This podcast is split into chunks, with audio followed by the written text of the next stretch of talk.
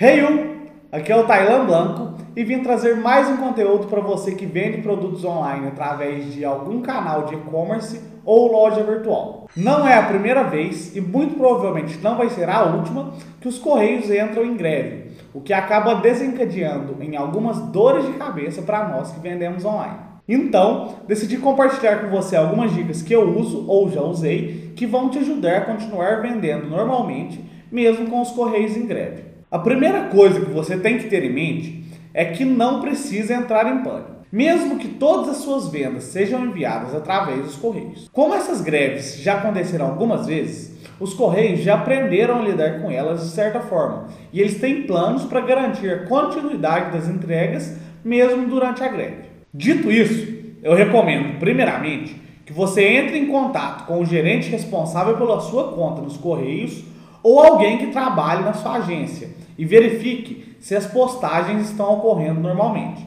E também se informe de qual é o prazo médio de atraso nos envios, pois eles têm essa informação. Agora que você já sabe que está tudo ok para fazer suas postagens, basta você ir até os seus canais de venda, onde o frete é sua responsabilidade, e acrescentar um prazo a mais para o envio de acordo com o prazo médio de atraso que os Correios te informou. E quando eu digo canais de venda onde o frete é sua responsabilidade, é porque em alguns marketplaces é possível que o frete seja responsabilidade deles.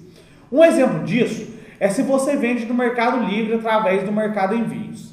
Se você utiliza o Mercado Envios, quer dizer que o frete é de responsabilidade do próprio Mercado Livre. E, nesse caso, você não precisa fazer nenhuma alteração no prazo de envio o próprio Mercado Livre já ajusta para você e para os seus clientes. Já para os casos em que o frete é de sua responsabilidade, você também pode tomar algumas ações.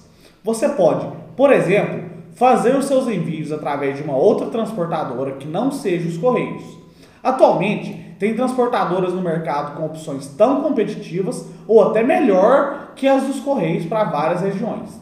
Analise uma outra transportadora que faça sentido para você e comece a utilizá-la.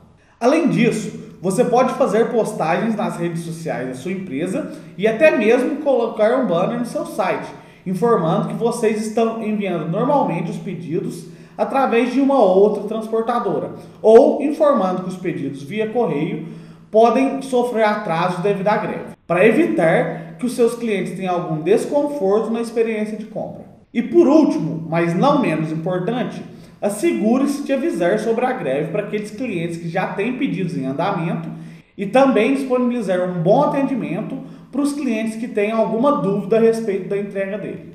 É isso. Espero que essas dicas te ajudem a continuar o seu negócio mesmo diante da greve dos Correios. Não deixe que nada atrapalhe seus sonhos. Abraço e até o próximo vídeo.